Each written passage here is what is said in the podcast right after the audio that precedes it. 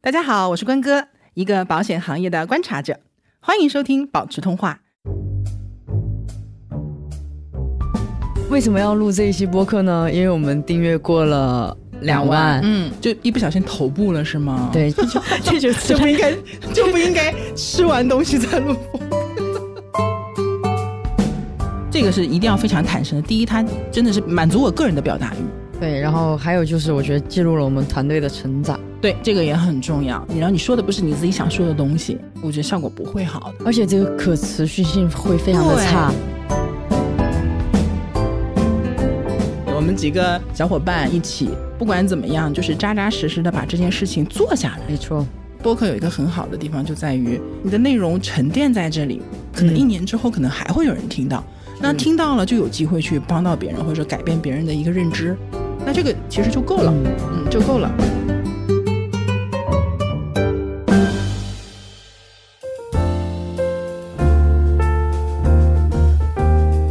Hello，大家好，我是关哥，欢迎收听保持通话。 ，Hello，大家好，我是萌萌。嗯，今天好温柔啊。因为前面说话说太多，今天这一期呢，是一期特别的节目，是我们为了纪念，呃，我们在小宇宙的关注破两万的一个特辑。哇、嗯，鼓掌。嗯、那么做这一期主要是为了想，第一呢是借这个机会去感谢一下我们所有的听友，嗯，嗯，还有我们所有的对这一期节目，不管是制作呀，还是参与的嘉宾呐、呃，参与的朋友都表示一下感恩。然后另外呢，我们也可以借这样的一个机会，因为已经我们做了一年半多了，对的，对，也是做一个总结，我们也沉淀了很多东西啊，所以这一期呢，就是献给我们的听友们，听友们和我们所有的朋友们，对。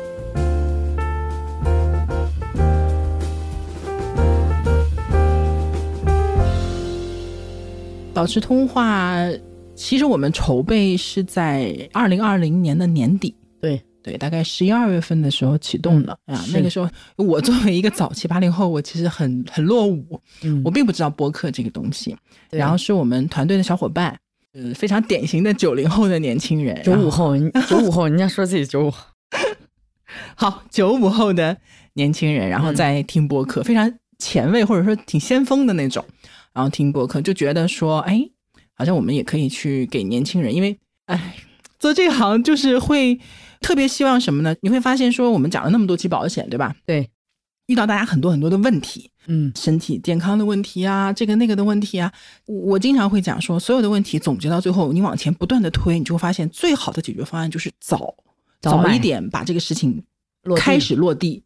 就会避免到未来很多的问题的出现，没错，对吧？所以我们就希望说，希望年轻人能够越来越早的认识到说保险或者说理财这一趴到底它有多重要，以及说我们可以开始，也不用一下子就到位，但是我们至少把一些动作先做起来，对吧？把方向先找对了，对这是我们特别希望做的事情，所以就尝试了去做这个没错，博客。对，团队除了我以外，全部都是九零后。 我也是沾光儿，然后参与了一下我觉得年轻人的一些事情。然后我们前年年底开始筹备的，那正式的上线是二零二一年的三月月，初，三月二号。嗯，对我们前期筹备其实还挺长时间的呢，好几对个月。对，这里也要感谢一下我们的合作方 JustPod，对，对在非常的专业，嗯制作也非常的精良，然后在我们最开始的时候给了我们非常多的指导，嗯，对，以及协助嘛。呃，到现在我们也是非常愉快的一个合作的过程，我对他们的审美非常的在线对， 很厉害。然后我们现在已经是三十，呃，正式的八节目是三十八期，对，对，然后总共有四十一了，现在对，有这个开头的预告啊，中对间的一些其他的特别特辑啊什么的，然后马上就四十期了嘛，刚好也赶上两万，嗯，然后也是一个节点。然后其实做这期节目之前，我们也去问了一下我们的整个的播放的数据，嗯，呃，因为除了小宇宙之外，还有其他的平平台，然后问了一下我们现在的整体播放量在全网。嗯，就不管是泛用的还是非泛用的，全网已经超过一百五十万的播放量了。没错，啊，再次鼓掌。然后我们在中间这个过程呢，小宇宙，包括喜马拉雅，包括苹果播客都有、呃、对我们的推荐，对，包括首页的推荐呐、包括某一个专栏的推荐啊，然后不管是节目的推荐还是单集的推荐都是有的。说实话，我自己本身其实是非常意外受宠若惊的，嗯就是、就是现在成绩不敢讲，但是我觉得至少我自己可以肯定的是什么呢？就是我们整个的小团伙，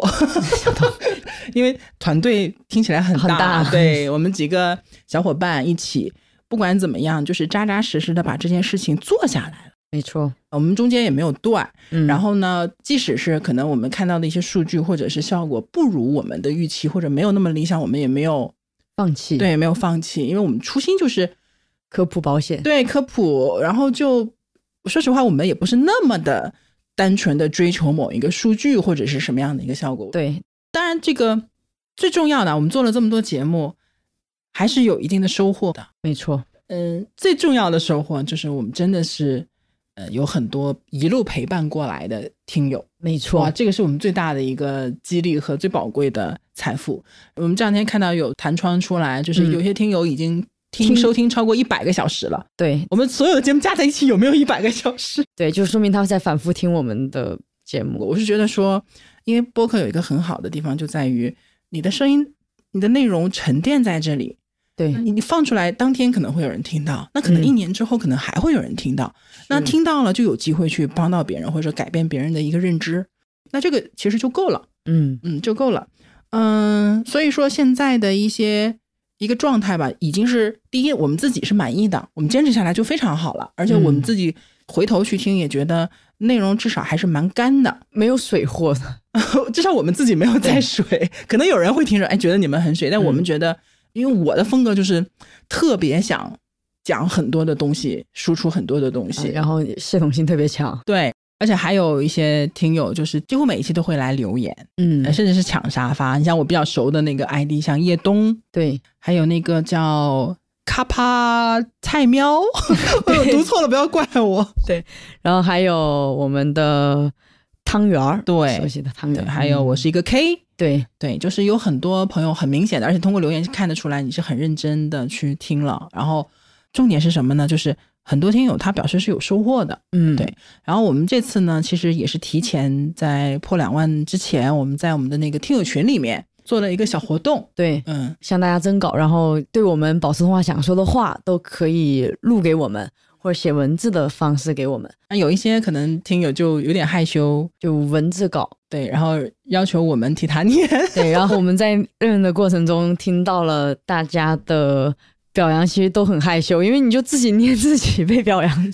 因为大家会夸我们，然后对我们自己念的时候就觉得不能忍。 对，然后我们音频投稿的，我第一时间听到，我是觉得天呐，这个人的声音好适合做播客，就感觉自己 的你位现置在都已好经受。魔怔了是吗？对，满脑子都是播客了事情了。嗯哎所以嗯今天这一期呢，也是我们两个人和我们的听友们一起来完成的一期保持通话。对，嗯，首先呢，我们来听一下尾号为幺五四五的这位听友，就每个人的名字我们都是征求了意见的啊。嗯尾号为幺五四五的听友，你听听他来说什么？二零二一年九月七日，当时是小宇宙的首页推送了保持通话的一期节目，呃，我记得是和野大聊的那一期，啊、听完了之后呢，我就深深的被关哥的知识储备、表达能力、真诚又亲切的特质所吸引，之后呢，按图索骥，在各个平台上都找到了关哥，在此呢，要特别感谢保持通话、关哥以及关哥的团队。这快一年来，因为你们，我整个人都直接或间接的发生了一些变化，生活也朝着更加积极的方向发展。主要呢有五个方面，第一是和家庭保险配置有关的，你们确实有帮助到我，引导我解决了一些实际困难。二零二零年九月，我为自己和老公配齐了四种商业险，但是由于非道德风险的各种原因，均未履行如实健康告知的义务。标准体承保的结果给我带来了非常强的不安全感，导致我内心一直非常忐忑和矛盾。保持通话的第二十七期不离的现身说法，坚定了我要亡羊补牢的决心。于是啊，我在后台给关哥留言，描述了自己的详细情况。在关哥和保险顾问的建议和指导下，我正在一步一步地解决家庭保险配置的问题。现在我和儿子的保险基本配足配好，虽然老公的问题还没解决，但是我不会放弃的，并且充满信心。二是去行动。我和我儿子都有体检或者儿保异常的问题，所以在投保重疾险和百万医疗险的过程中，基本都逃脱不了人工核保。但是人工核保问卷啊，真的十分劝退人。我是按照公众号上七七写的攻略来填写人工核保问卷的，整个过程不复杂，但是确实有点烦。一步一步下来，最后得到了自己满意的结果，成功投保，这个过程就感觉非常值得了。就像关哥说的，保险就是要落地，解决困难问题的最好方法就是直接去做。三是广输入，其实我一直还蛮喜欢阅读的，但是书目的选择呢比较随性，很少走出舒适区。保持通话第二十八期聊了《思维的发现》这本书，我在这期节目之后留言了，最后还被送了这本书，由此呢也打开了我的阅读新思路。四是勤思考，也是不离的那期保持通话里提到的一点，现在我们是不缺信息的，但缺乏的正是通过思考将各类信息内化为自己的思路和观点的能力。也就是说，要学会占有观点，而不是反过来被它占有，否则只会被它裹挟，常常摇摆。五是敢于输出，经历了广泛的输入、深刻的思考，非常自然而然的就要考虑输出了，有意识的通过说和写来提高自己这方面的能力。希望有一天我也能像关哥那样真实、客观、准确的表达。这是我上网冲浪以来的第一次投稿，也是我主动向宇宙发射的一个信号。希望自己继续保持热爱，继续阅读，继续体验，继续创造。哇，说的好好哦，嗯，一听就是一个有逻辑、思路清晰的而且行动力很好的，对哦，我跟你讲，就是我特别特别喜欢这种就是行动力，因为我嗯看了太多只想不做的事情。或者就是一定要得到一个明确答案，他才会去做的事情。对，就是我要确保我自己做这件事情能得到一个什么样的结果，我才会去做。嗯，但是往往这种情况下，可能都很难开始。对，所以我觉得很多时候我们其实谈论的真的不是保险，是逻辑，还有保险之外的东西。对，就很多时候在这件事情上，你体现出来的一些，呃，思维方式或者嗯说行动的方式，它实际上是你怎么看保险，你其实就是怎么处理你的人生的。嗯而且我觉得，同时他很让我触动的一个点就是，他说就不如去创造。我觉得就是这个是我最近特别有感悟的一、嗯一个点。我在极客上也发了嘛，之前有一个人他写过一段话，他就说为什么要创造，就是因为你的爱好和你的喜好会塑造你，同时他们会让你变得很狭隘。嗯如果你不去创造的话，你反而会变成一个很狭隘的人。所以我们就一起去要突创造破，对，所以这也是我们这期征稿的文稿的题目，就是不如我们一起去创作或者去创造一些东西。好棒，嗯，我觉得萌萌越来越棒了，谢谢你， 我那种突然的突然的表扬。 真的，就是我们收到听稿的这个过程，实际上也是非常被触动的。对对，就是知道哇，原来有这么多优秀的人在听我们的节目。对然后我们彼此之间是有连接的，那个感受是非虽常对，虽然我不认识你，但是我知道就是还有人跟我在一路的成长，对这是让我们很受鼓舞的。第一个就这么猛。嗯， 好，我们接下来再听第二条音频，来自随遇而安。先说说我与保持通话的相遇吧。因为热爱投资，所以有了解到有知有行和知行小酒馆。因为听知行小酒馆中关哥受访的那一集，所以结识了保持通话。最近的播客时间我都给了保持通话。再说说我的感受和体会，第一是价值观很正，保险行业太需要更多这样的正向引导去改变人们传统的认知偏见。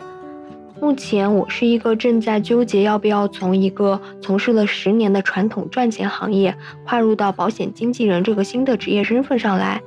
听节目给了我很多正能量。第二是，我很喜欢保持通话的内容，一方面可以指导个人保险避坑，二是在为自己的从业做准备，可以做一些知识的储备，了解行业以及从业的状态。第三是大家的声音都很好听，我想对保持通话说的话，希望有一天我也可以成为嘉宾录制一期节目，哈哈。我觉得可以有机会啊，就是、嗯我是挺希望说有更多的听友能来一起录节目，就像布里那次一样。对，然后其实我们在听友群也得到了很多灵感，可能后面真的会去邀请一些朋友来参与我对，们这的这播客关键是我们要录制找到那个话题是什么。对对，然后呃，而且也有机会，比如说我们之前其实有一个机会，但是疫情的关系，对对 对，对设备寄不过去，就没有办法录。嗯，对，呃，然后呃随遇而安的这个想法，其实我还蛮有感触的，因为嗯写公众号加播客这些年，我中间其实遇到过很多个回馈是这样的，就是说，呃，他不仅仅是听到了我的内容，嗯还受到了影响，让他对保险这个行业感兴趣，嗯甚至是投身到这个行业去了。因为我还记得有一个留言，四周年还是几周年的时候，然后有一个读者留言说说那个他有一个朋友，嗯啊，他有个朋友呢，当时刚进入到保险行业，嗯他就把我的公众号就转给他这个朋友了。嗯，然后他朋友在这个行业里面已经做了两年了，然后做得很好。哦，然后还有人说是他了解了保险之后，他觉得很有意思，然后很感兴趣，然后他就刚好有一些契机，嗯，他就真的到这个行业里来做了。我记得听友群里好像就有一个一个一个朋友就是这样子的，还蛮受鼓励的，所以进到这个行业来做了。嗯嗯，不过我还是觉得要慎重，因为嗯去就是保险行业其实门槛很低，但是越是门槛低的一个行业，你要做到 top 或者越做到比较好的一个水平，相对来说也越难，因为嗯竞争会比较激烈。不过最近这两年，呃保险行业其实也不容易，因为大量的减员，然后大量的流失这个从业人员。然后，但是仍然是有很多很棒的，就背景很强的一些人进入到这个行业。是，对，所以其实如果有这个想法的话呢，也不妨多听听我们的内容，就是呃，也找机会多了解了解这个行业到底是怎么样的一个情况。嗯嗯，好，哎呀，接下来这位是我们的， 他的外号是我们这个保持通话的编外人员，因为。他几乎是所有的我们社群里大家的问题，他都能跳出来先回答。对感觉会对，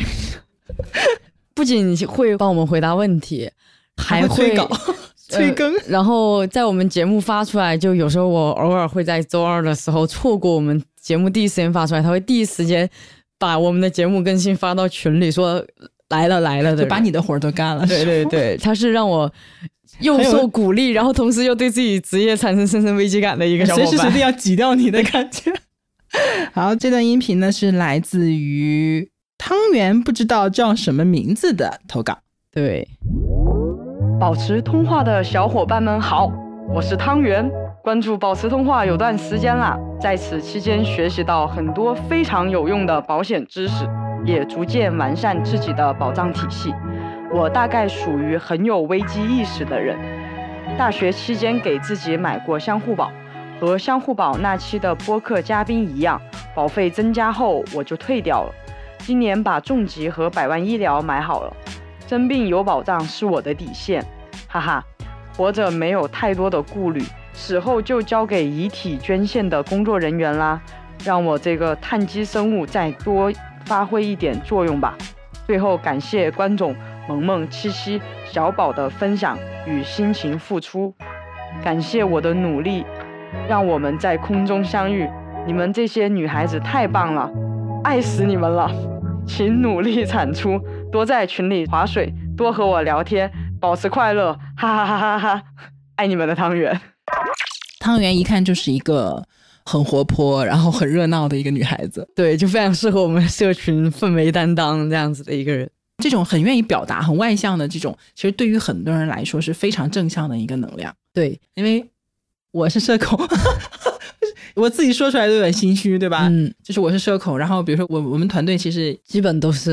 都是自己说是社恐，嗯，但是呢，就是在网上遇到这样热情的人，就大家就会觉得不孤单，对，然后也不冷场，嗯，对，然后而且他又把我们的内容真的听了，就是很细致，你知道吗？你说什么东西，他都知道说，哎，哪个地方我们是怎么在哪个地方，对然后包括说他会甚至会跳出来，你这个提问不对哦，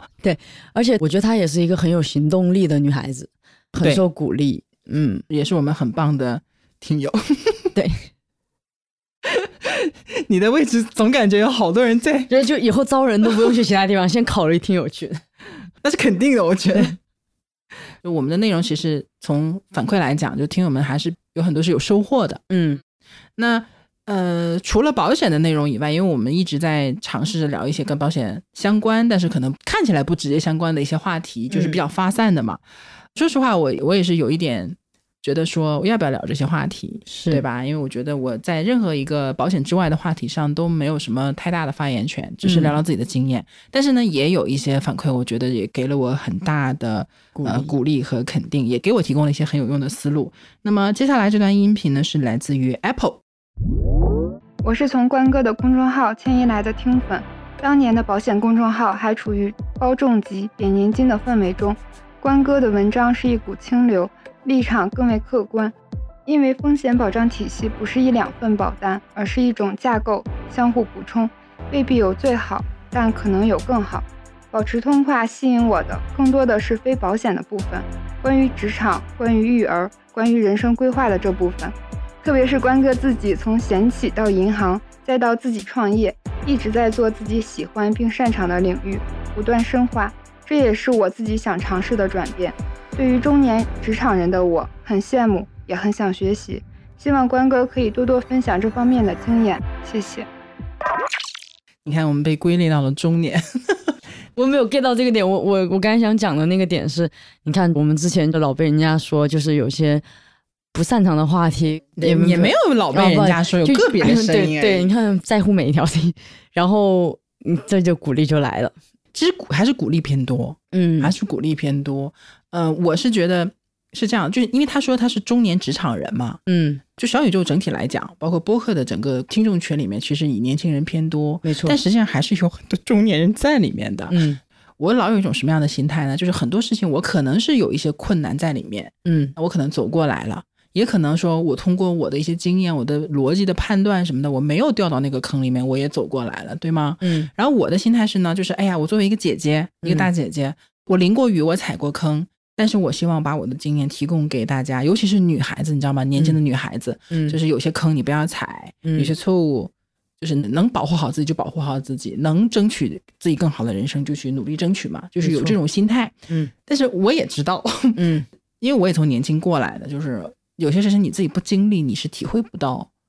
就反而会觉得说你不要给我讲你的经验，或者说你不要去试图劝我，很对烦的。嗯我年轻时候也听不进去别人的劝说，但所以这件事情你知道吗？给了我一个很大的启发，嗯就是我想说，哎，我年轻的时候可能听不进去中年人的劝告，嗯我现在中年人了，我现在反过来觉得说，我反过来想给年轻嗯年轻人劝告，我觉得我的劝告是有用的。然后我反过来再去想，我年轻的时候别人给我的劝告也是对的。嗯那么我现在作为中年人，我是不是应该听听老年人的劝告？ 就是我未来老的时候，是不是也会认同他们的一某一些观点？嗯我觉得很有意思，就是你把自己的位置调整一下，都是用得上的。 好的学到了，对，所以说，嗯、就是我如果说我的年龄、我的阅历能给大家一点参考，或者说一点帮助，或者一点启发吧，对吧？嗯包括职场的这种启发，其实还是可以总结出一些东西的。对我我在这里面要讲一下，就是我比较排斥一个观点。嗯啊，我个人的看法啊，我比较嗯排斥一个观点，就是你听到了一个案例或听到了一个故事，然后呢，你认为这个故事里的主人公，嗯因为他具有一些你不具有的一些特点，或者是背景，嗯或者是什么因素，比如说他聪明啊，或者他家庭背景好啊，或者他运气好啊，等等等等的，然后你就认为这个案例它没有任何的借鉴意义。嗯我个人是排斥或者我反对这种观点的。是如果是这样的一个观点，那世界上所有的名人传记都不用看了，看它干嘛呢？没有任何借鉴意义啊！嗯什么乔布斯，嗯大家都很推崇，什么马斯克嗯那么厉害，他背景有、有哪一点你是可以 copy 的，对吗？对，嗯，我们如果说要去借鉴或者你听故事是一回事儿，嗯你真的要去借鉴的话，那我们就是看它有哪些地方是我可以去拿来用的，对啊，哪些地方是人家已经趟过的一条路是可以去走的，嗯而不是说我你做到的事情我没做到了，我一定要找一个原因，嗯你有这个我没有，所以我没做到。现在的是关键点不在这里，你不是你你获得的成果跟人家去比较，而嗯是说我们要，因为我原来不是经常跟你们讲嘛，叫掏空你身边每一个同事的才华。没错我的职场十几年了，嗯我其实有很喜欢的人，我也有很不喜欢的人，嗯我爱憎很分明，对吧？嗯但是即便是那些我最不喜欢的同事，我觉得他的三观跟我完全不相符，嗯我觉得他身上也有一些优点是值得我去借鉴的，这是的不矛盾呢、对那至于说他做了什么事情，难道我学了他的优点，就代表我和他是一样的人吗？不是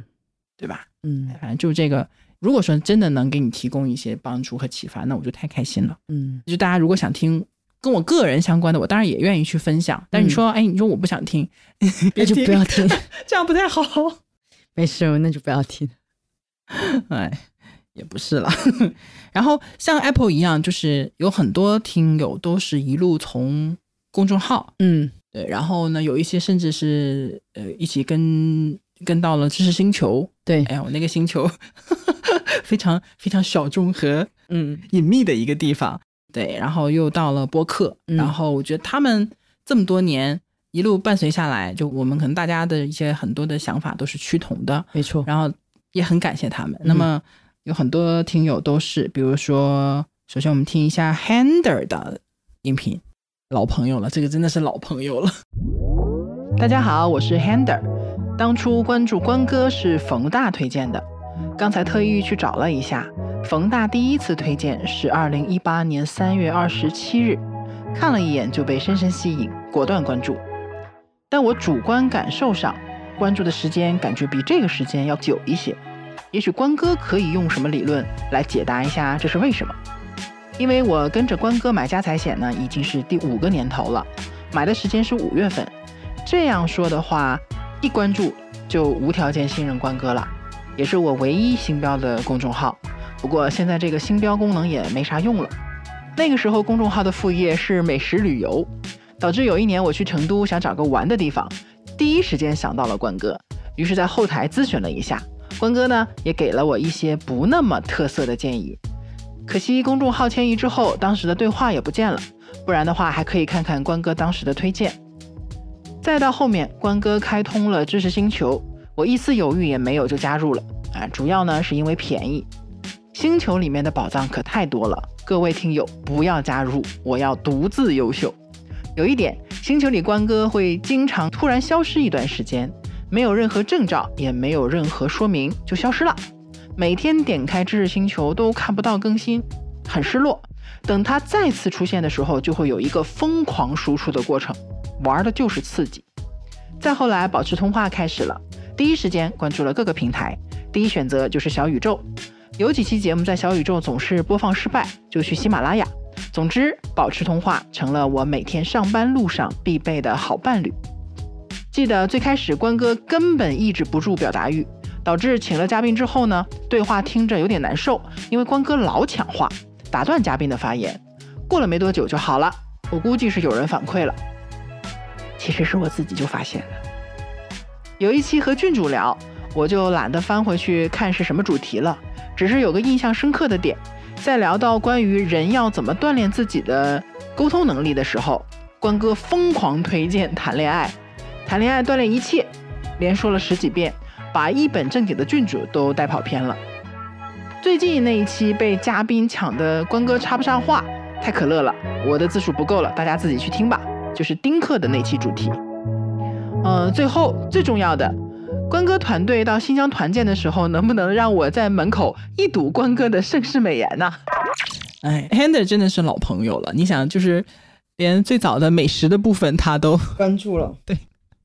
就我们号的一些呃变化呀、一些调整啊什么的，他都一路看着我们过来的。我觉我觉得是这样的，就是有些老读者其实是，就他可能是真的是认同我们的一些想法，嗯因为就像我我之前在播客也说过，我说呃一个人不断的输出，嗯，你不管是文字、嗯还是音频还是什么的，你到最后其实你输出的其实还是你这个人本身的一些东西。没那错，就我们这个团队，嗯我们在讲了这么多期博客，然后密度又很大，我们是什么样的人？我们到底想做什么样的事情？我们的目的是什么？我们传递出来的三观也好，价值观也好，其嗯实是藏不住的。是，而且特别声音这个东西会更真诚、更直观的体现出来。对对，因为我们看了，比如说某些听友他很多的留言什么的，嗯但是也就感觉突然间听到他的声音，听到他的音频，就突然间对他的认知好像就会更多一更样。清晰，，对，所以呃，越是时间长的读者，还一路跟随的，可能就是跟我们更同频的人。我们也非常非常的珍惜，嗯也希望有更多的人能够成为我们长长久久的朋友。对，那除了 Hander 以外呢，还有呃两位老的听友啊，一位是夜宵，嗯关哥、萌萌还有七七，你们好。我最早是从关哥说险上了解关哥的。当时我在学习理财知识的时候呢，就意识到了保险的重要性，所以就去专门找了一些保险相关的资料。看了一些资料之后，发现还是关哥讲的最好，最有系统性，最能够帮助我了解保险。在学习了一段时间之后呢，就开始尝试购买各种保险。嗯、最开始是从意外险试水的，因为意外险它一年一买嘛，保费也比较低，试错成本很低。意外险合同的条款相对比较简单，作为入门比较容易。对于犹犹豫豫没买过保险的朋友，我的建议就是随便先买个意外险吧。一旦开了头，后面买买买就变得容易了。之后呢，综合自己的需求和经济状况，买了定期寿和定期重疾。之后一段时间呢，就没有怎么看公众号了，结果却在播客上惊喜地重新发现了关哥，发现了保持通话。我是从第十一期立遗嘱的那期节目开始入坑的，之后每期都听，把历史上比较感兴趣的几期补了一下，在听的过程中同步检视自己的保单系统，基于新的知识和自己当前新的生活状态，又补了一些医疗险和多次重疾，也发现自己错过了一些好的产品和时机。以后呢，我准备通过保持通话来保持对保险的了解，毕竟我比较健忘，所以我对保持通话的期待是保持通话就好。无论是复习之前的保险知识，还是更新最新的保险资讯，我都表示欢迎。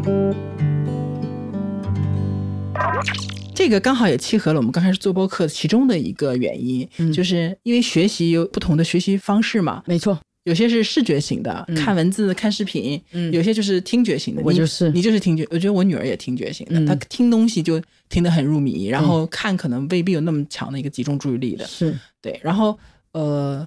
播客的好处就是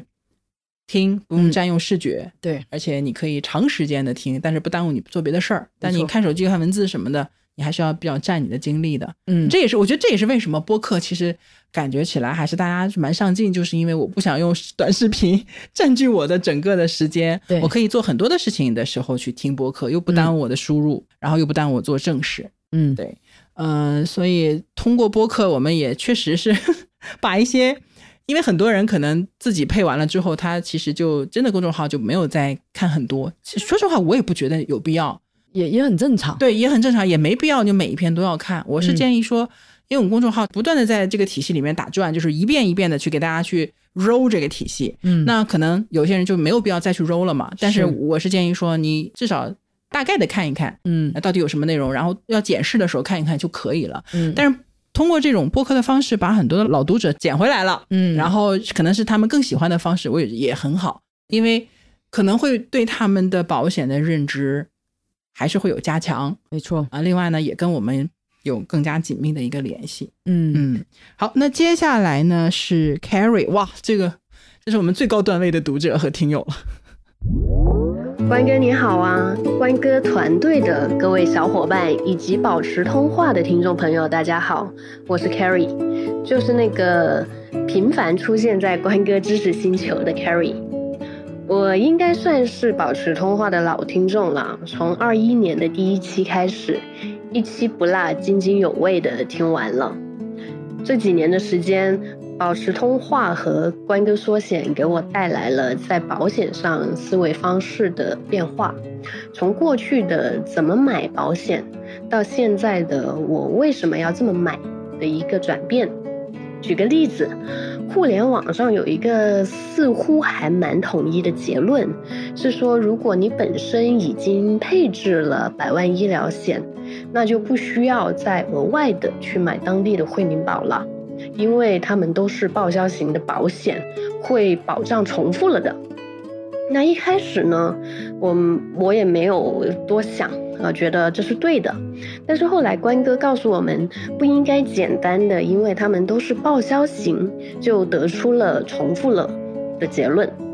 嗯，虽然大家都是报销型保险，但是有些惠民保是可以补充既往症的保障缺口的。这导致我后面在配置保险的时候，除了关注产品本身，也会更多的思考这个产品可以给我填补什么样的保障缺失，我还有哪些缺口是暂时没有堵上的，要我持续关注的。那另外，我很幸运得到了关哥送的《思维快与慢》这本书，我把这本书放在了办公室，每天早上正式开始工作之前，我都会看个十来分钟，带薪摸鱼。最后，祝大家身体健康，开开心心，越来越好。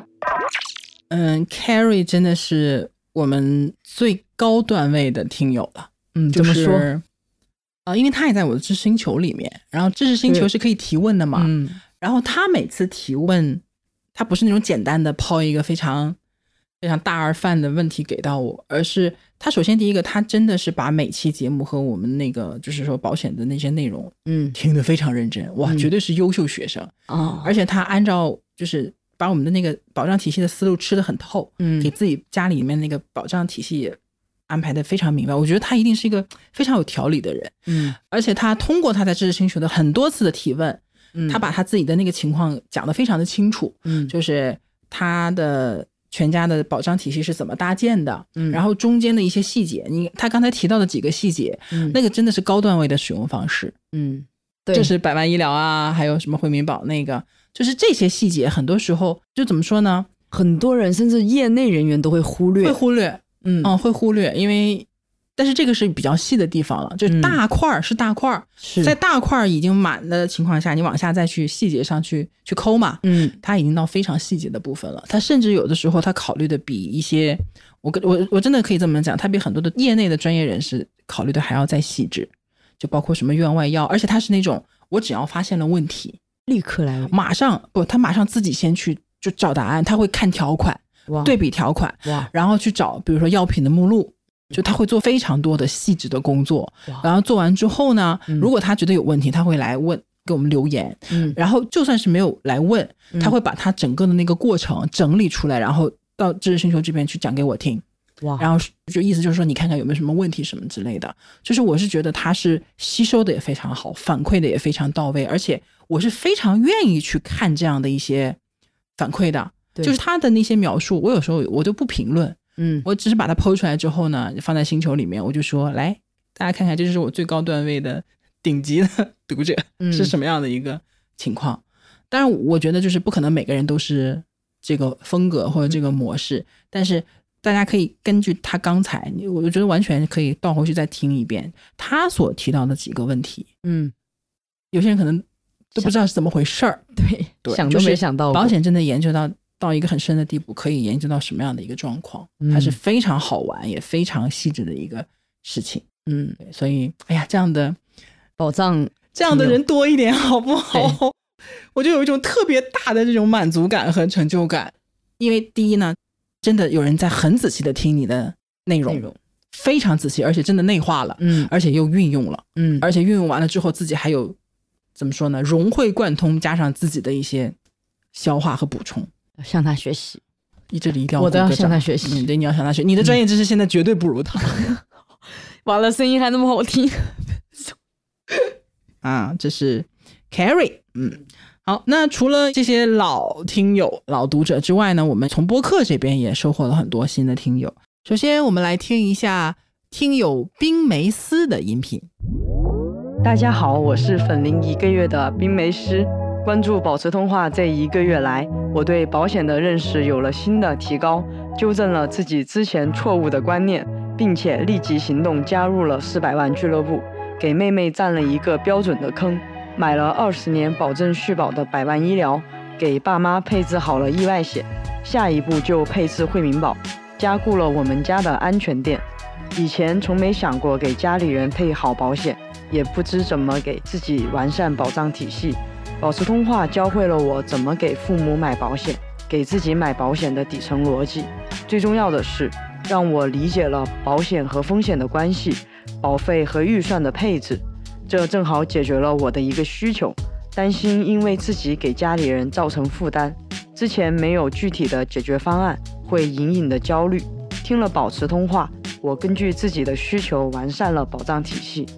这大部分解决了我之前的担心，至少在经济上，我不会给家里人造成太大的负担。想对关哥说，公众号文章我很喜欢，是真正理解了买保险的人，他们的疑惑是什么，最关心的是什么，并且能够融入保险的专业知识，让大家自己思考自己该怎么买，比我之前搜索的那些都要明晰有逻辑。想对社交悍匪萌萌说，你是第一个让我声音就很有朋友那种亲切感的陌生人，可以随时约饭的那种程度。悍匪是有天赋的，还有七七和关小宝在群里给大家耐心解答问题，我默默窥屏学习了很多案例，长知识。我听了他的内容，我觉得有一种啊，我被看到了，对我被理解了的那种感觉。对，你看他说，嗯，就是我真正理解，哎，这个地方有点不好意思是吧？ 就是我真的是这样想的，就是我希望能让大家自己思考，嗯，你们自己就能知道自己怎么买，比、就是不是简单的给你一个结论就这么简单的一个事情啊，我好欣慰啊！很温馨。对你什么感觉？ 你作为一个社交悍 匪，在念这一段的时候，其实真的特别害羞，自己夸自己的感觉有一种。然后谢谢他给我那么高评价，有空一起吃 饭吧。可以啊，可以 啊，真的可以啊。嗯，所以也不是说一定要听了很多才能理解一些东西。我觉得我们播客整体的思维模式，嗯和对保险的理解，其实它是融汇在每一个主题里面去的。对，对，所以也感谢这么快就能够看到打引号的看到和理解我们的听友。没错，嗯，那接下来呢是另外一位我们的重量级听友是 K，一般名字简单的人都不简单。 大佬呢？大家好，我是 K，一个保持通话的听友。在按下录音键之前，我打开播客 App 看了一下我和保持通话的初相识，大概就是去年的这个时候，我被串台的关哥彻底迷住了。原来讲保险是可以完全兼顾严谨性、系统性和亲和力的。于是呢，我就入了保持通话的坑。保持通话总是陪伴着我上下班、干家务和做早饭。不知道有没有听友和我是一样的？因为保持通话，我开始刷新自己的理财思维，打开了财务管理的新思路。因为保持通话，我整理了自己的保单，并真正意识到，在二十多年前，在九十年代中期，妈妈给小小的我投了保，是多么的潮，多么的难得，多么的了不起。当然，最重要的是，因为保持通话，我开始系统的审视我的家庭保障体系。从前，妈妈用保险保护我，而现在我可以用我学到的保障知识保护全家。顺便，我还可以造福一下同事，为他们提供一点点关于保险的入门小建议。祝贺保持通话订阅数突破两万，祝福保持通话初心不变，再创佳绩。 K 的这种反馈会让我觉得我们做的事情很有用，就还是一个很正向的激励。因为真的很多人，就像我们第二期吧，就是年轻人为什么买保险那一期的那个嘉宾潘子也讲到，就是很多年轻人对保险刚开始有抵触，就是因为爸妈买错了保险。嗯，但其实他从另外一个角度去反馈了，你看，爸妈在我们很小的时候为我们买下的每一张保单，你反过来想，其实都是他们对我们沉甸甸的爱。对，然后，嗯，也真的很谢谢 K 的祝福，希望我们可以一直就彼此陪伴下去，也希望我们可以做更多好的内容爱陪你伴哦大家。嗯，，对啊，你说到了那个扭转印象，我这里还有一个投稿嗯，提到了这个部分，是来自于苑小畅，也是非常眼熟的 ID。关哥、萌萌以及保持通话的听友朋友们，大家好，我是苑小畅，这是我第一次参加播客投稿，感觉普通生活中又增添了奇妙经历。保持通话几乎是我收听频率最高的节目，已经被小宇宙打上了常听的标签。从第十七期开始关注之后的每一期节目几乎都没有错过。在关注保持通话这一年的时间里，我从零到一搭建起了自己的保险体系，初步迈入了四百万俱乐部，感觉还挺值得骄傲的。第一次对保险的接触呢，应该是零几年还在上小学的时候，那是一个保险推销异常火爆，与此同时，大家却对保险推销员退避不及的年代。我记得妈妈的一位朋友也从事了保险推销行业，有一段时间每天来我家向妈妈推销保险，常常呢待到晚上十二点了还不走，搞得我妈下班之后都不敢回家，这已经有点影响我家的正常生活了。最后实在招架不住这种疯狂的架势，妈妈呢只能买了一份她自己都不了解条款的保险，颇有点想通过破财早早结束这种叨扰的意味。自从妈妈买了保险后呢，这位阿姨就再没来过了。经此一事，虽然当时的我对保险是什么还没概念，但保险推销员的行径却让我对保险存有了某种偏见。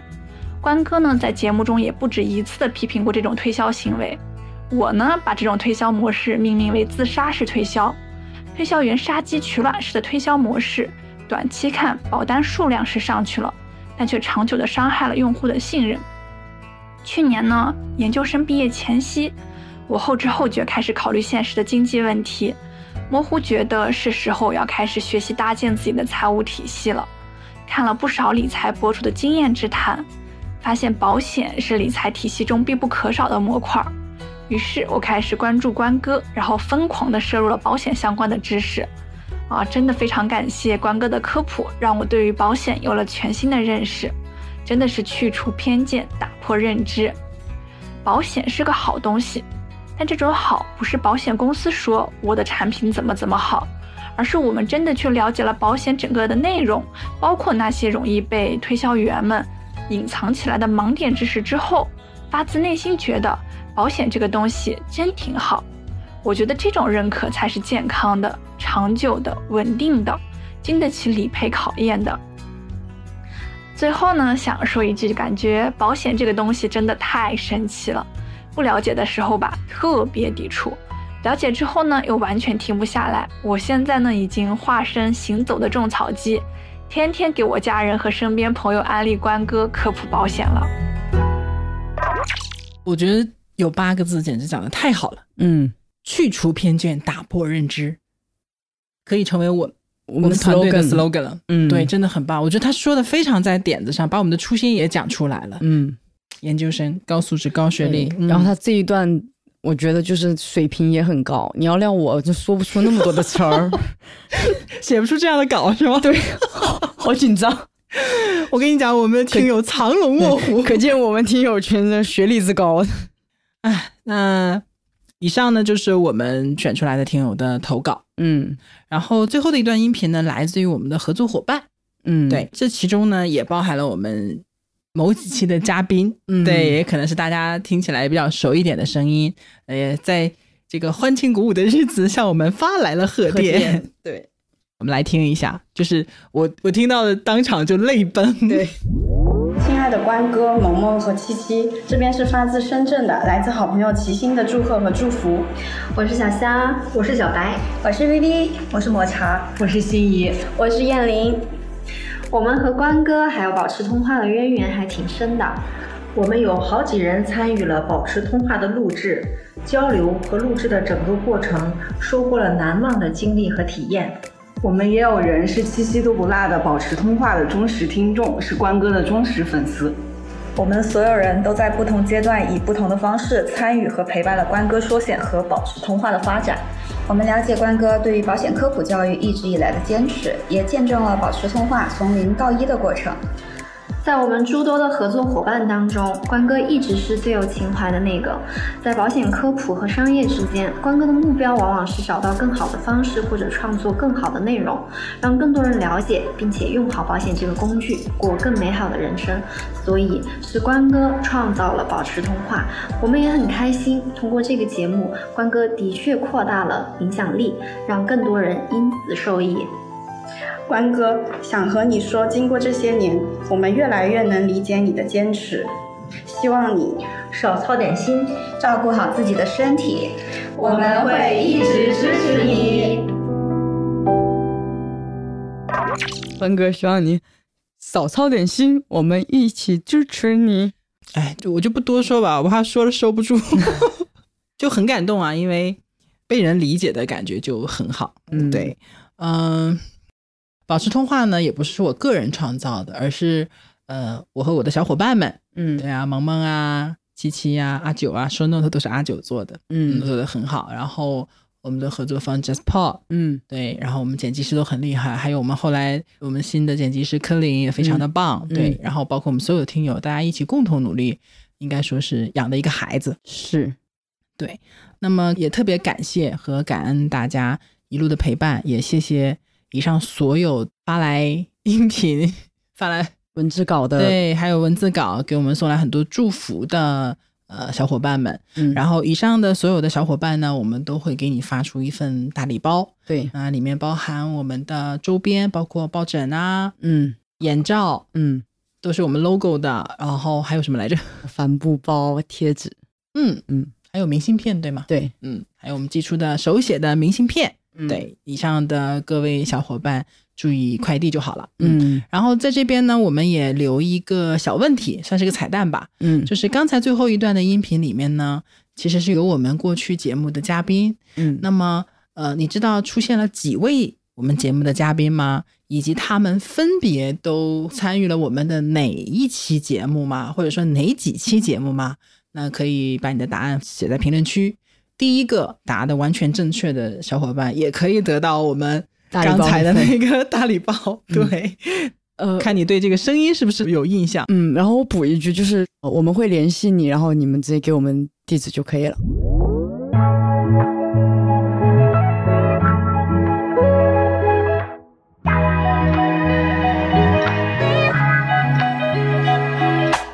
哎呦，不可能，我这辈子就是个操心命。这也是我觉得团队小伙伴就觉得关哥适合播客的原因，因为关哥是那种非常典型的，你问他一个问题，他不会直接给你答案，他会把整个点后面的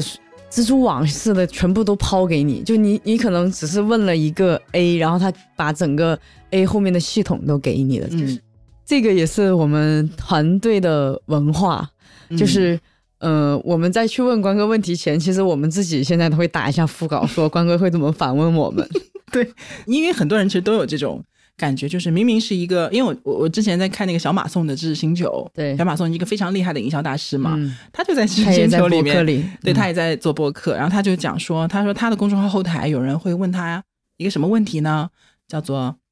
呃那个直播回放怎么看？嗯，然后小马送就说：“这种随便百度一下就能得到答案的问题，你来问我，就是我。”他说他真的是不想浪费时间去回答。对，我是觉得说，其实问问题这个事情，我其实是非常希望能够启发到别人思考，嗯因为保险这个事情，它既有很多的原则性的东西、原理性的东西或者系统性的东西，没错又非常具有实操性。对对吧？你看我讲了，那很多人说，哎，关哥，我看你写了那么多的内容，然后又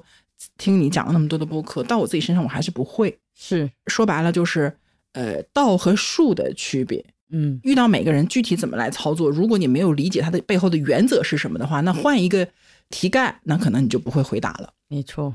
你也回到了这个痛苦的上学时代，是不 是？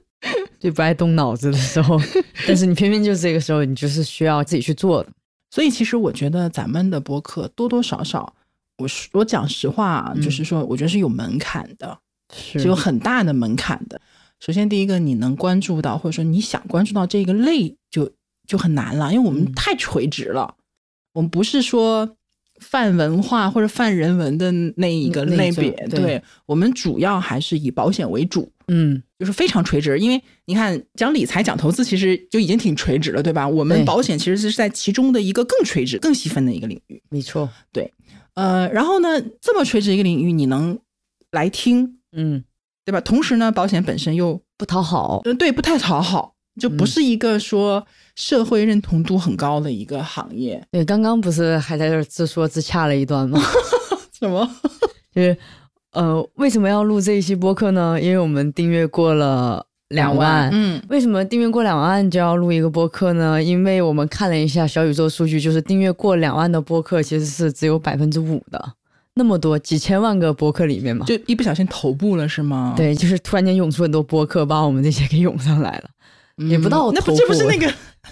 那不是去年播客大会那个对谁他说们的吗？理论对就是脱口秀的教主刘洋、嗯啊教主说的，对对对对 对，我当时在场下听，好开心 很乐，对，好欢对，乐。然后最重要的，给我的感受就是，别说播客了，就是你嗯平常就别人可能会问你说你是做什么职业的，你可能刚说出两个字保险，我还没有加自媒体三个字，别人就一副有退些避三舍对，了有些人是就吗一副就是你要干嘛的表情，就我但们是不想干嘛？对对 对，然后但是我们既然能做一个播客，得到了那么多人的对关注，其实我们还是觉得很很感谢对的。对我们来说也是一个很正向的激励激励就是虽然他好像不太讨好，嗯但是因为我们自己心里是知道他是真的有用，没错，嗯只不过是要怎么用，要正确的用才行。那么通过播客，实际上是连接到了很多怎么说呢，能够正确的或者理性的去面对这一个行业的一些人，嗯，而且能主动的找到，不管是因为我们串台听到了我们，还是主动的去搜理财保险相关的内容的，我觉得都是就是有一定的主动性的，没错。所以这个门槛其实真的是不低的，而且说实话，我自己都觉得有一些节目我讲的确实挺干的，我我容易就是犯这个毛病。 第一呢，表达欲太强，嗯尤其对保险一些问题，因为我我这么多年看到了太多的不正确的认知，或者是一些不太好的一些行业的现象，我都嗯想把它真正就是客观它是什么样子的，我都想讲给大家听。是，然后我又想解释它为什么是这个样子的，所以嗯每次就是，其实大家听我们的内容，就是每一期大概一个半小时上下，基本上你听到的一个半小时的节目，我们录下来其实都是两个半小时差不多，嗯然后中间要剪掉差不多一将近一半的内容，剩下的才是最后呈现出来的一个效果。 是我们这个节目其实门槛还挺高的嘛没，错而且它会，就是你对它没兴趣的肯定不会来听。对，其次呢，你对如果是对这个行业本身就有很大的反对意见，嗯对你不喜欢，你觉得它不对、或怎么样，你可能顶多听个一期两期，因为我们有时候会被推嘛。对，那可能点进来听一听，我觉得你也说服不了我，然后我可能还骂你两句，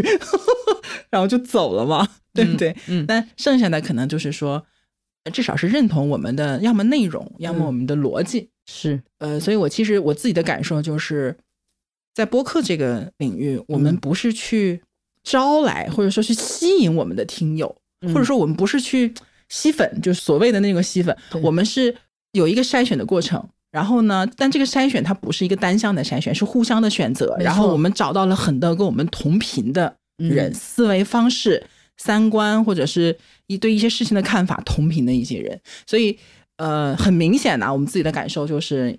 从最开始做，就是我我因为我们也是完全是新人，在这个领域，在嗯播客这个地方，最开始做，大家谁也不知道你是谁，只是听你的内容。对，尤其是我们刚开始的时候，可能那个选择内容的那个逻辑可能也有点问题，对吧？因为不太懂，嗯，所以刚开始也也有很多不太好的声音，或者说 被骂的声音，对，被骂的声音。然后到后面慢慢的，其实就很少了。我觉得真嗯的很、很难得，就是很少有人来攻击我们了。是对，而是说大部分都是真的是在听我们的内容，然后有一些问题来向我们提问，对，然后包括说我们有一些话题，然后发表自己的一些看法什么的，就是我觉得气氛特别好。嗯，没啊错，我就看小宇宙的评论，包括看其他地方的评论，我就觉得哎，是一个很愉快的一个过程，然后也会争相的激励我们再去继续说下一期我们要讲做什么。对，做更好的内容，对对对，因为经常会听到有人说啊，这个问题是怎么样，那个问题是怎么样。我一看到别人有这种问题，然后我其实有讲过，或者说我还没讲的，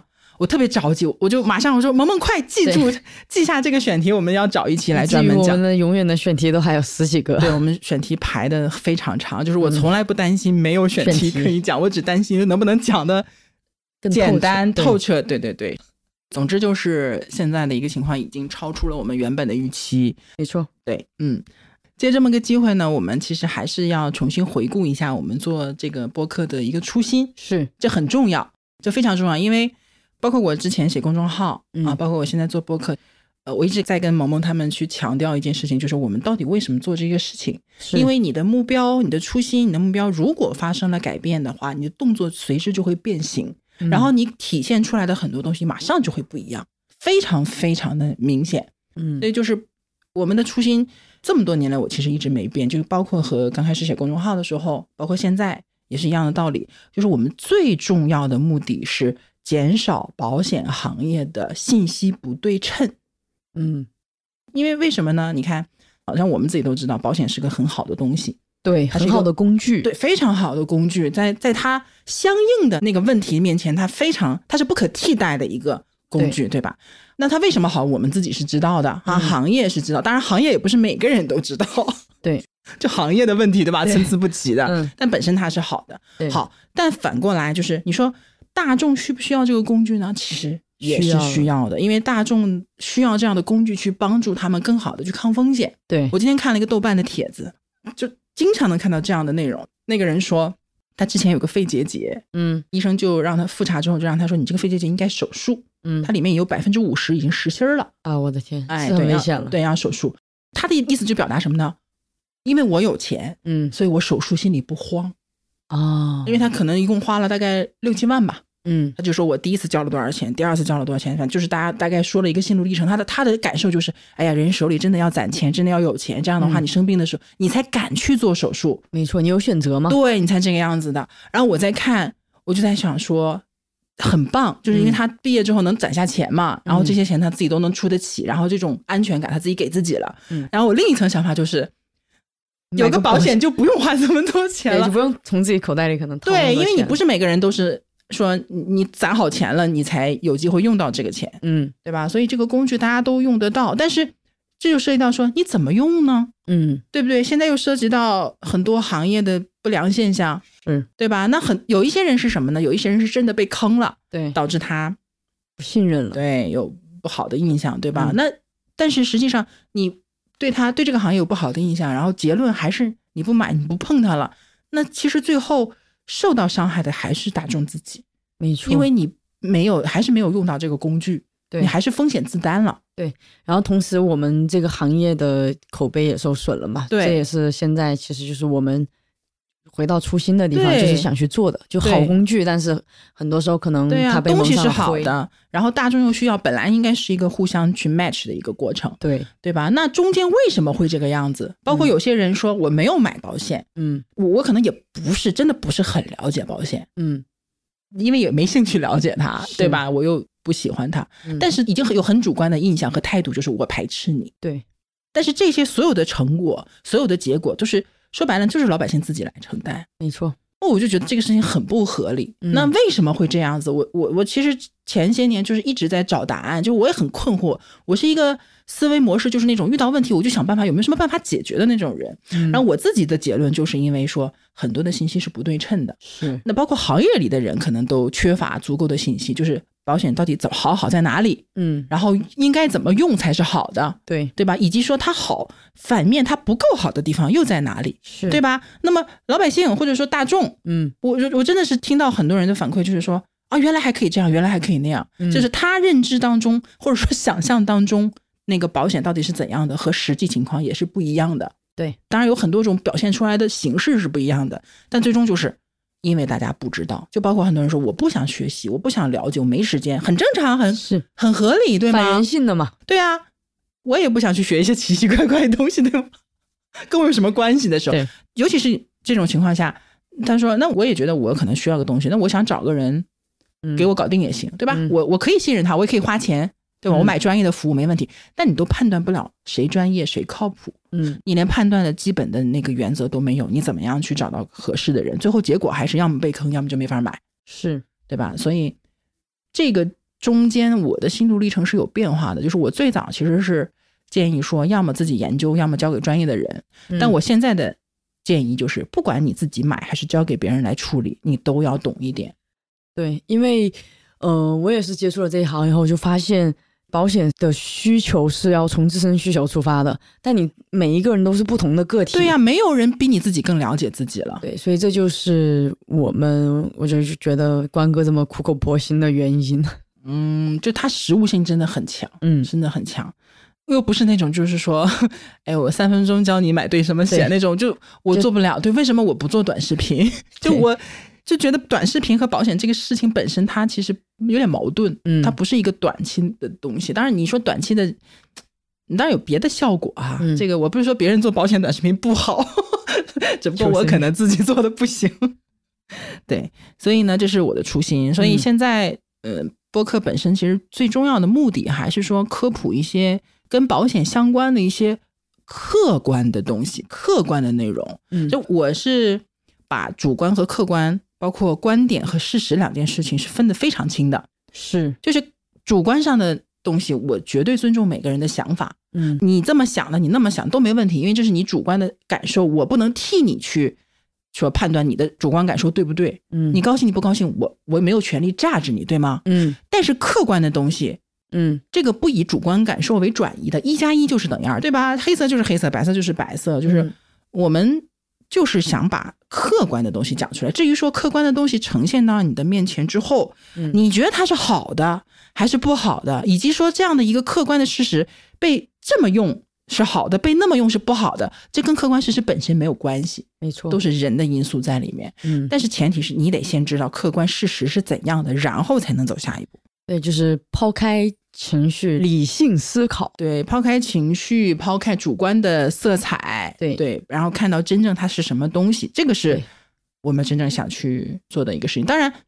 有一点就是这个事情不可能百百分之百的纯粹的一个客观，因为嗯你只要有人的因素在，你就一定存在一些主观的看法。是所以我其实讲客观的一些事实的时候，我也会带一些我个人的一些建议呀、或者说，嗯但是我一般都会强调，嗯我觉得这是我个人的看法，或者说这是我的建议，但是永远都是根据具体的情况来，以及尊重每个人的偏好再去做嗯没错判断、做判断。所以它是一个非常个性化的，然后呢又是一个比较庞大又复杂的一个知识体系， 而且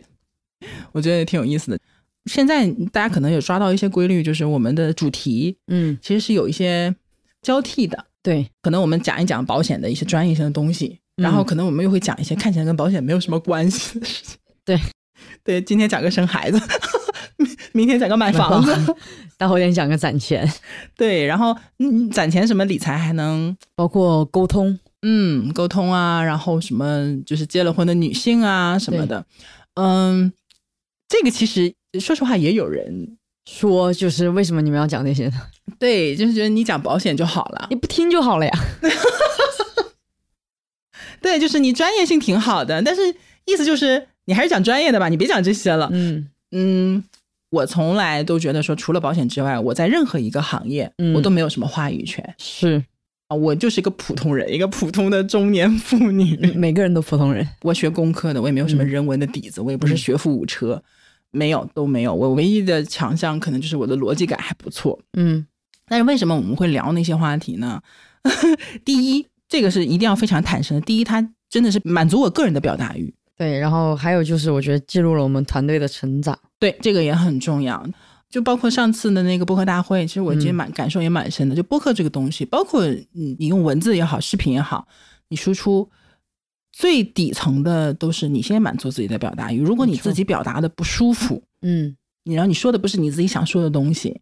我觉得效果不会好的。而且这个可持续性会非常的差，就是我们会看到很多播客，它播了一段时间，它可能就不播了。他们的内容其实就是已经不是自己的想法资源了嗯是很匮乏的。你可能觉得这个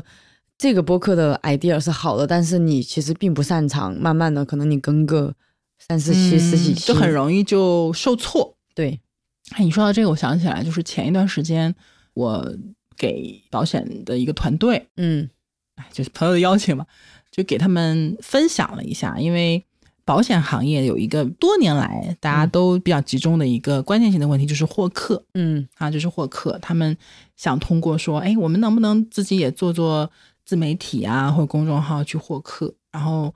刚好我跟他们的那个大团队长也认识，嗯然后说你能不能给我们来分享一下？因为你是又做公众号又做播客这样嗯子的。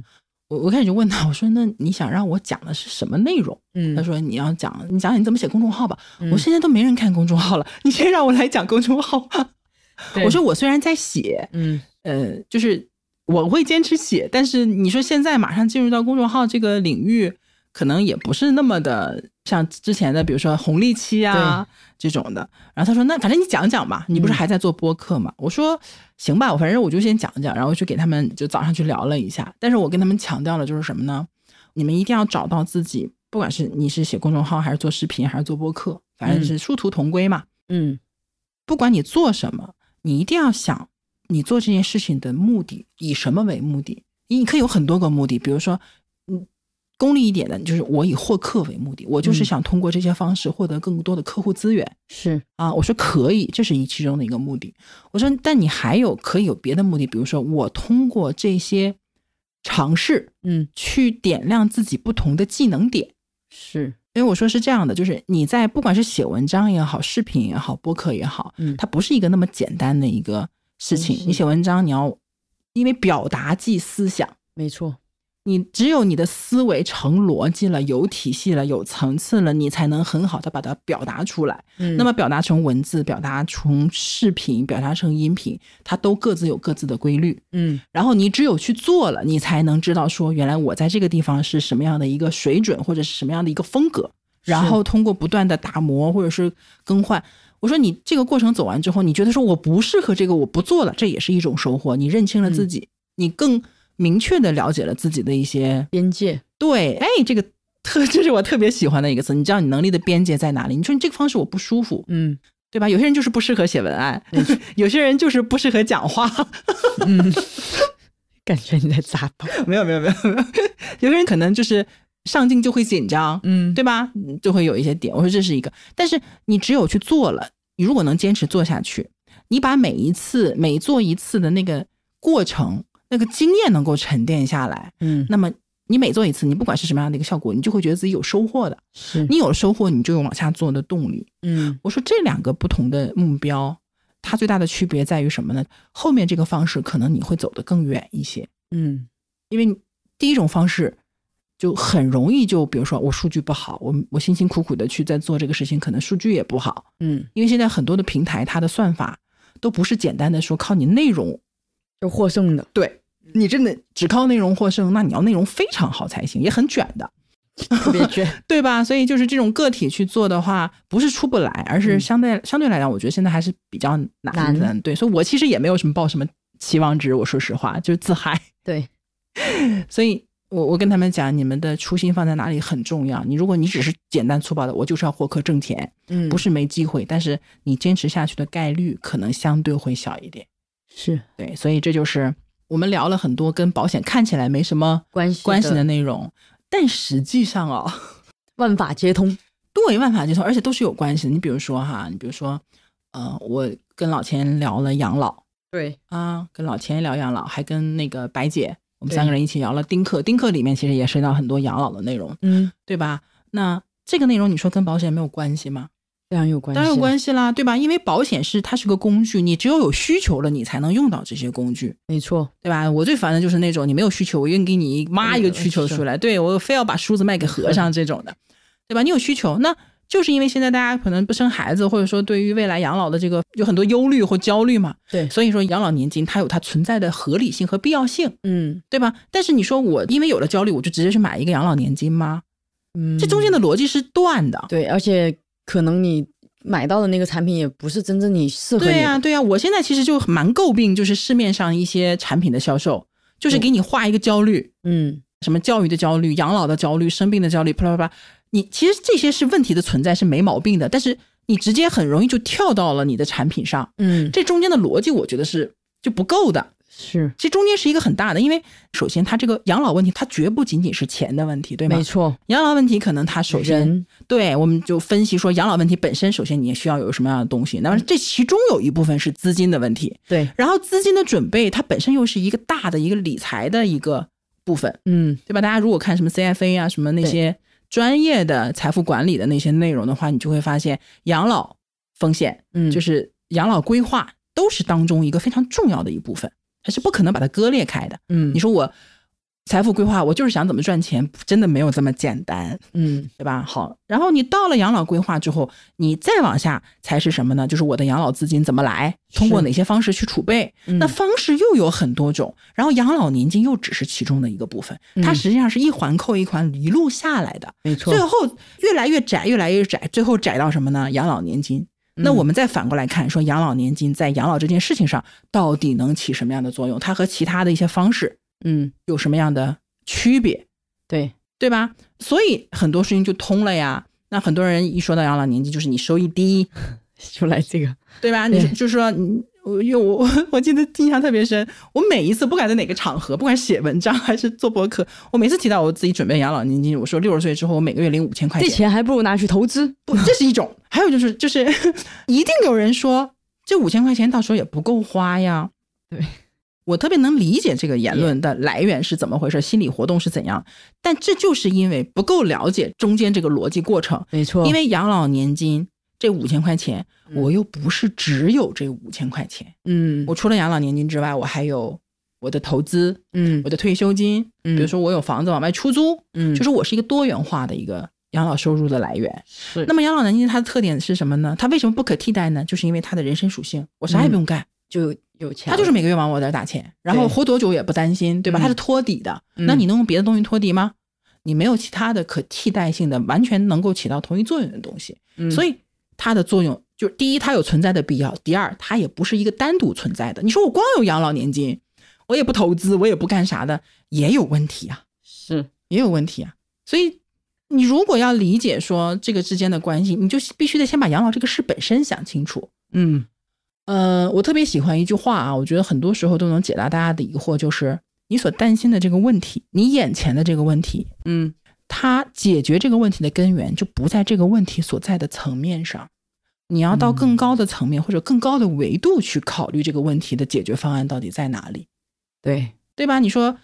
就还拿养老 年金为例，这这太你这你这一期 又是想，你知道我刚才就是啊一直、多了多了多了多了 一直看着关哥刚刚那一段。如果会剪辑师掐掉 不不不，如果剪辑师，那你就快进一下， 然后快进一下。这是关哥的日常，就大家明白了吗？我抛一个点，然后关哥给你，你可能准备只有十分钟给关哥，关哥可以给你唠半小时的原因，然后我们要准备很多内容的原因就是这样。 对，每次去讲课，人家说，呃，准备多长时间？我说你给我多长时间？他说四十五分钟行不行？我说我都是两个小时起。 哎，这样真的不好， 太啰嗦了。好，回来啊，回到就是说科普，就是我们要科普一些跟保险相关的内容，就即便是那些看起来跟保险不相关的，实际嗯上它也是跟我们保险有息息相关的对非常紧密的联系的，嗯啊，背后都是有联系的，嗯，嗯万法皆通。 为了想办法接通，关哥 solo 十分钟， 对不起，是我们草率了。嗯嗯，另外一个呢，我觉得还是想强调一下，呃，就刚才说了哈，就是我不试图去改变大家主观的认知，是，嗯、主观的认知完全是自己的事情。对对，然后呢，如果你不认同，就嗯像刚刚萌萌讲的，你真的你别听，因为你播客一听听那么长时间，干点啥不好，对不对？是，我们希望能帮助到的是那些有需求的人，没错，我能帮到这些人，帮到说我想了解的人，嗯，我就已经非常满足了。对，嗯而且就是咱们这小团伙儿，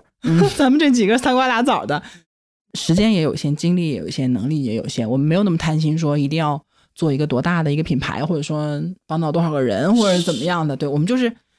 有多少算多少，太多了我们也承载不了，说实话。嗯对啊，然后也希望大家能够监督我们，嗯，就是说，如果你觉得我们有些什么地方哪里做的说，哎，你跑偏了，或者动作嗯变形了，你有什么变化了，也可以随时的告诉我们。对对，那萌萌呢？萌萌作为我们这个最火的、最火的嘉宾， 最火的，捧你哏不已经不是嘉宾了，最最火的常驻嘉宾，对、嗯你有什么感受呢？就是你前期也是参与那个制作，嗯然后从哪一期开始就从十五期开始就参加了很多的录制。你看我就说忘嘛，从十五期开始就火 了。呃，我我就说一下我的感受吧。我之前听播客听的少，嗯，听播客是意外，就是苹果的 App 里自带了这个功能，然后里面有很多东西。然后我我是一个听觉型的人啊，嗯我不仅跟着关哥录播客，其实从策划、监听、排期、排期到剪辑、剪辑都是我，因为我之前没有剪辑过，然后我就剪辑了以后，我就知道没有一件事情是简单的。对，看起来简单的事情都很难。另外一点，我就觉得给我最大的感受就是播客会记录我的成长，非常明显。嗯，每一期可能刚开始从一些很生疏的动作，到现在我可能对播客的排期跟制作就是周期流上程已经非常的熟悉，然后什么时间点我该干去嘛推进什么事情已经非常清所楚。以它不仅仅是一个播客的一个事项流程，其实对任何一个项目它都是这么推进的嘛。对，就收获非常大。同时，也因为我们听友群的开通，嗯这个也很重要。我就收到了很多人善意的反馈，反馈，我就嗯觉得表扬非常的感动。虽然就这么几个人，但是我觉得 就是，但只有这么几个人也会给你就够了很大的对力很量，重要对，就大家都很优秀。嗯，这个是我的一一点点我我觉得感你已受经可以开课了，啊，不就如不行何做播对客这个就是关哥做了有四十二期节目，就关哥对播客有没有什么自己的心得或者经验可以跟大家分享一下？就如果可能大家也想做播客的话，你会给大家什么建议？就先满足自己的表达，嗯，一定要找到，就是说，我想我真的是有表达欲的那个方向或嗯者是话题，因为呃，你看我们其实四十二期也有很多的内容，对吧？看起来嗯其实是也是五花八门的啊，但以保险为主题，嗯，其实我们中间也想过很多其他的主题，对吧？我们砍了很多的内容，就想聊，嗯对，但是后来就没聊，就是因为什么呢？我觉得我把握不了这个话题，嗯，因为我不是那种像 像陈也良啊，嗯或者像有一些就是主播就真的很厉害，对我觉得他们真的很棒，就是那种任何的话题拿过来都可以把握的很到位的那种的。嗯，我其实不是，涉面很广，对我我就没有到达那个境地。那么我觉得就是我知道我能力的边界是在这个地方的，嗯，我就不去，也不是说我不跨出，而是说我要做很好的准备，我才能做这个事情。对，那么我没有做到充足的准备，我也没有积淀到这个程度的时候，就是我不去做这个输出。嗯，但是我的输出，呃，并不是说要去一定要给别人带一点什么，说说我去教你什么，我觉得根本就谈不上，我不配，嗯对， 我不配。所以我们的内容每一个主题都是我自己真的有感而发，嗯我有很多经验或者我有很多个人的感受是可以去讲的，嗯，然后我有自己很多总结下来的东西，毕竟我岁数大了嘛，嗯， 多多活几年有很多的经验，我觉得可以分享，那我可以去讲。所以就如果说有一些内容真的是很要很费劲的才能去聊的话，长此以往真的很难坚持。没错，这是一个。另外一个就是我这些期的一个变化啊，这嗯个很明显。刚开始做播客的时候，因为你也有印象，我每一期播客的准备是非常非常的细致细致的，就是那种。呃，比如说和嘉宾会提前先碰两次，对，然后我会做一个，比如说有六张 Word 的一个大纲，我把每一个问题，然后大概的回答或者怎么样，都会提前去先写先出准备来出来，就是因为说，因为第一我自己也不是很熟悉这个过程，嗯，然后会有那种面对话筒的不自然的感觉。是另外一个，因为你作为一个主持人，嗯算这个角色吧，你不但要自己要输出，嗯你还要去跟嘉宾有碰撞，嗯你要引导他们的内容。但是我觉得我这些到现在也做的不是很好，嗯但那个时候更没底，所以我就做了非常多的准备，啊做了很多功课。我觉得做功课还是有用的，就是不嗯做功课和做功课还是非常非常有区别的。所以嗯就是有时候我就觉得，就是人笨就得多笨鸟先飞，就是这个样子。多我又准备不会，嗯我又不做准备，靠什么？靠运气吗？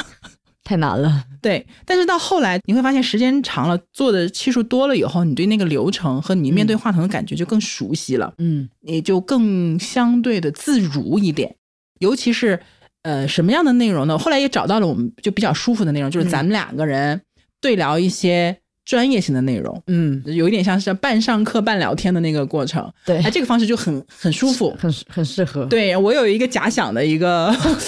你有个听听课的人， 对假想的一个听课的人，然后同时呢，给了就是反应我自己不需要太关注嘉宾的那个状态，嗯就我主要是我，我所以这种内容我只要列个大纲差不多了。我当然我列大纲的主要目的是限制我自己的，嗯发挥，限制我自己的内容。如果不列大纲的话，就可能回不了家了。对，，就嗯， 就讲着讲着就没完了。对，所以这是第二个感受。呃，你做刚开始的准备肯定是要多充分的，对然后再根据自己的情况去慢慢的找到。你看我们十几期了，才才找到最舒服的上上轨道了嗯对，才上对轨道的那个感觉。那你能说前十几期就是失败的或者说不好的吗？不是，肯定不是的，那个是嗯积累的过程也很重要的，对，也很重要的。这是第二个，然后第三个，我觉得我们的特点就是不着急，嗯，就是慢，特别不着急，也不能说慢吧，反正就是不求快。嗯比如说，也不求快速的什么数据的增长啊，嗯，也没别的了，其实是然后就只能靠内容来，就是说获得大家的认可。嗯那么，嗯，就和刚才前面说的，那你真正扎实的内容是什么，自己心里要有数。对，另外一个，包括对我自己，包括对我们团队的那个状况，包括对嗯行业的现状，嗯都要有非常清晰的认知。是所以综合下来，就会觉得说这个事情越快了反而不好，还反而适合什么呢？稳扎文打。大，对嗯，所以我可能当时从开始做博客的时候，计划的就是说，呃我我的风格就是什么事儿先看两年， 嗯就我可能做，可能就至少会做两年，是能够坚持的久一点吧。对，比如说某一期节目有人听得多，那我们就很开心，嗯，对吧？但是可能这一期哎听的人不多，那我们自己听听，好像还是包括看评论，还是对有些人有用的，那也还是很开心。就我们会为了每一个细小的进步或者收获而开心。那我这里插一个话题啊，就要不我们各自推荐一下？就关哥觉得我们那么多期节目里，你觉得沧海遗珠的，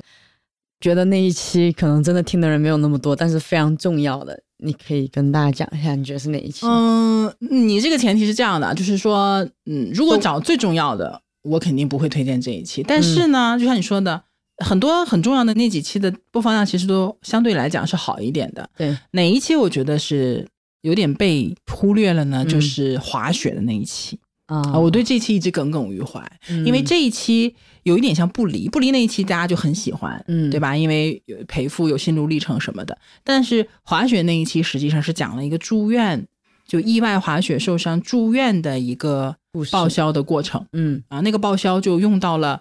好几种类型的保险，就是比如说有社保，对，有滑雪场的意外险，嗯然后有他的百万医疗，嗯，他还有自己买的意外险，就是好几个产品像接力一样，嗯然后把他的基本上把他所有的费用都报销掉了。没错，这个其实是非常能够体现，就是我们一直在强调的保障体系这个概念的。对，它保障其实就起来了。对他用了保障体系当中，因为我们讲保障体系有五个部分嘛，对吧？再复习一下哈。 国家的社保，然后公司的团险，嗯对，然后个人的商业商业保保险然后社会的互助，互助最后一个就是自己的自有资金，嗯，五个部分作为人的一个整体的，就是这种疾病啊或者意外等等的一个保障体系，抗风险的。那么它其实用到了里面的社保，嗯用到了团险，然后又用到了商业保险，嗯，就是没用了，所以就用不到他的资金。如果说是更大的花销的话，他可能也需要自己的资金去补充一部分。是，它特别好的体现了这个保障体系的一个互相补充、互相去起作用的一个概念。我觉得可能我们那期的题目起的太放飞了，可能大家不知道这一期到底讲什么，所以哎嗯播放量相对低一点。但是如果说你是我们的老听友，嗯然后你不是每一期都听的话，那这一期是哪一期？ EP ，E 三十一理赔实录，八万多的手术费用，五个保险让我一分钱没花。对，就这一期是可以去补听一下的。对，而且嘉宾超级好笑。 因为两个很可爱的东北大姐，就一个是关哥，一个是我们的嘉宾。那期我也很欢乐。 好，这个问题回答完了。你得问我，问你啥来着？我啊，对对 对，那 sorry sorry，我脑子已经不转了。那这么多期，你觉得呢？哪一期是你的沧海遗珠呢？我觉得 EP 十二，嗯，担心不如多了解，和理赔专家聊聊理赔的真面目。啊，对，这期也是很干的一期。对，因为我觉得在我的角度，你保险买来其实就是为了用的。对，那我们在用的时候，其实最重要就是理赔嘛。因为很多人就是因为担心理赔有问题，所以他不敢买。对，然后但反而我们这一期可能它的播放量会比较低，那是比较早的嘛。对，嗯然后我就觉得大家如果就是除了听我们前期买，就是我要怎么买，大家可以再去把理赔这一块儿也补嗯值上。得再听一下。对尤其是你听了后面那些期，比如说对什么各种不同类型的产品有了一定的了解之后，你回过头去再去听那一期，可能又是不一样的感受。没错就那两两位嘉宾老师专业性是非常到位的，而且实操是非常丰富的。嗯嗯，哎，真有点不要脸，但是确实有很多内容你是值得反复听的，因为没错每一期的内容实际上都很多、很密。嗯，因为我们现在有个听友群，嗯，咱们现在听友群，呃，每天讨论内容也挺多，然后大家也会有很多的问题在，对包括说现在有很多新的听友来会提一些提问呐、什么的，嗯其实就会发现什么呢？这么说吧，我经常会讲，大家提的问题没有一个逃得出我的靶心的。对， 我们都讲了。对，我们其实基本上都有提到过，除了说你涉及到个人情况的那些，嗯我没有办法说提前预知，大部分的问题我们其实都有涉及到。涉及到对，当然我们不可能要求大家说每一期都听，对，每一期 听，然后每一期就听那么仔细，对吧？还拿笔记的那种。所以为此，我们根据大家经常问的问题，整理了一份播客常见问题的集合。对，然后这个也放在了我们的保持通话的同名公众号。嗯，大家有需要的话可以自己去看一这下。萌萌呕心沥血整理的， 对，整理了一个月，整理的很好，然后把每一个大家常见的问题，嗯它在哪一期的哪一段都已经标注出来了。对，然后随着我们播客的内容的增多，我们也会再把陆陆续续大家的一些补常充见问进题去补充进去。对，所以我们那个同名的保持通话 Stay Connected 的那个公众号，大家也可以用起来。对，那这一期内容呢，也差不多就是到这里了。呃，我们做了一个小小的总结，小小的复盘，呃嗯当然也不是很全面啊、嗯就比较的呃随意， 因为已经热的不行。 我们为了保持我们录音环境的安静，在三十七度的阳朔没有开空调。我觉得我自己已经都已经有味了，有味道。 哎 那呃，接下来的播客的安排呢，呃大的方向没有变化，我们还是会以保险的知识科普为主。嗯啊，那么因为我们之前已经把大的体系已经讲的相对来讲已经比较完善了，对那么接下来我们就会在更多的细节上和更多的运用上进行一些补充，嗯，并且说也希望能找到更多的案例。好嗯啊，之前的像这种理赔实录啊、投保实录啊、这种情况呢，然后找一些案例跟大家一起去分享。然后听友们，如果你觉得你的经验或者你的故事也是非常有呃值得让大家知道的话呢，也欢迎你联系我们，然后我们来看一下有没有有没有可能让你成为我们的嘉宾。嗯对，有什么主题愿意跟我们聊的也是没有问题的。同时呢，如果说呃想参与我们的讨论，我们也可以进入到我们的听友群。不过咱们听友群一群已经满了，对对，然后现在要加的话就是进入到二群，啊嗯对。当然希望一定是你已经听了很多期的节目，嗯因为我们的讨论可能是要建立在那个节目的内容的基础之上的。嗯，对，